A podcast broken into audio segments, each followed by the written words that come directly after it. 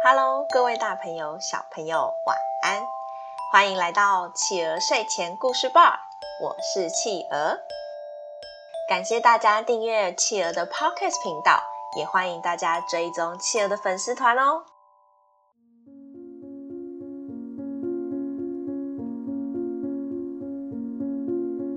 今天企鹅要讲的故事是智慧女神雅典娜。智慧女神雅典娜，在很久以前，当时希腊的雅典城才刚建立好，而且还没有命名。奥林帕斯山上的神明都很想争夺这个城市命名的权利，也想把这个城市的所有权拿到自己手中，因为这个地方花草丰盛，人来人往。看起来非常热闹。如果自己能够拥有它，神明们就可以时常到人间游玩了。海神波塞顿最先跳出来说：“这个地方我要了，我要当这里的守护神。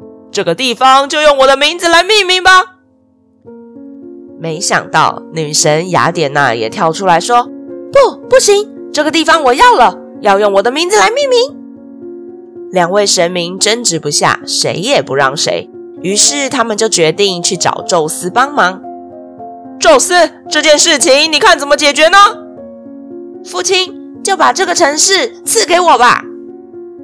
哎，你们一边是我的哥哥，一边是我的女儿，我不想参与。你们两个自己去准备一样礼物送给当地的居民，就让他们自己来决定吧。好好去准备吧。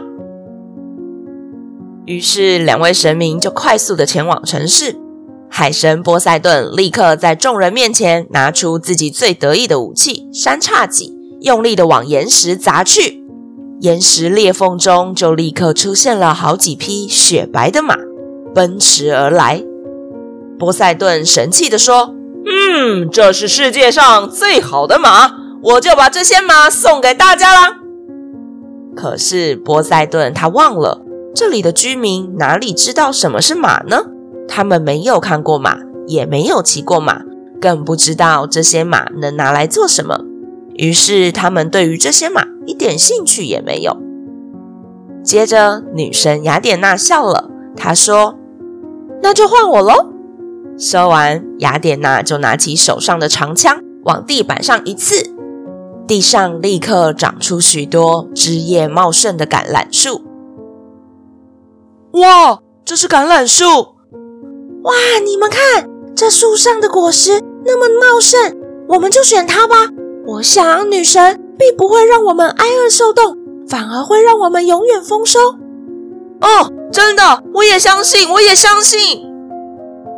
结果出来了，人们决定拥戴雅典娜成为他们的守护神，也用雅典娜的名字来为自己的城市命名——雅典城。后来，雅典娜女神真的教导雅典居民许许多多生活的技巧，不只是种植、织布，就连那几匹波塞顿送的马，雅典娜也教人们制作各种驯服马的工具，让马匹不只可以拿来骑，而且还可以成为拉战车的工具哦。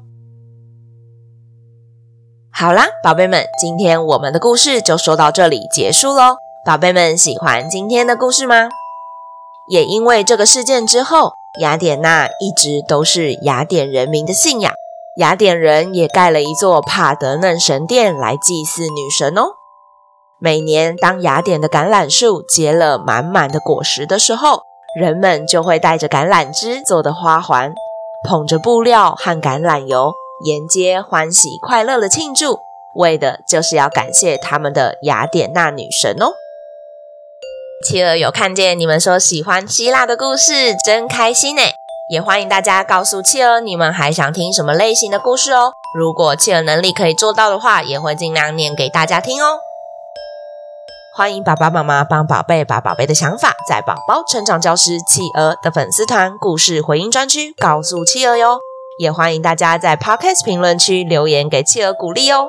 更欢迎大家把企鹅的 Podcast 继续分享给更多的好朋友。